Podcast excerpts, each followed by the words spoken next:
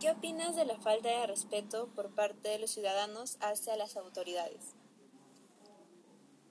Em, bueno, me parece que está muy mal, que no mm, los ciudadanos no tienen por qué tomar represalias ante las autoridades y hay este, cosas que ya se han pactado con el gobierno.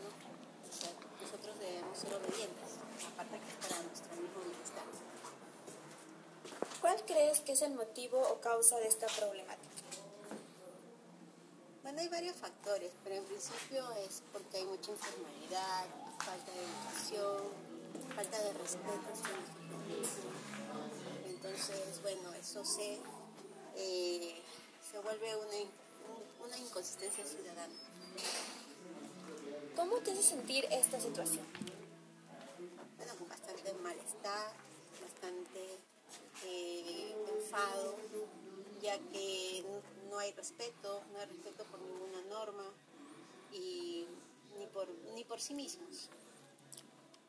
¿Qué podrías hacer tú como ciudadano para eliminar esta situación?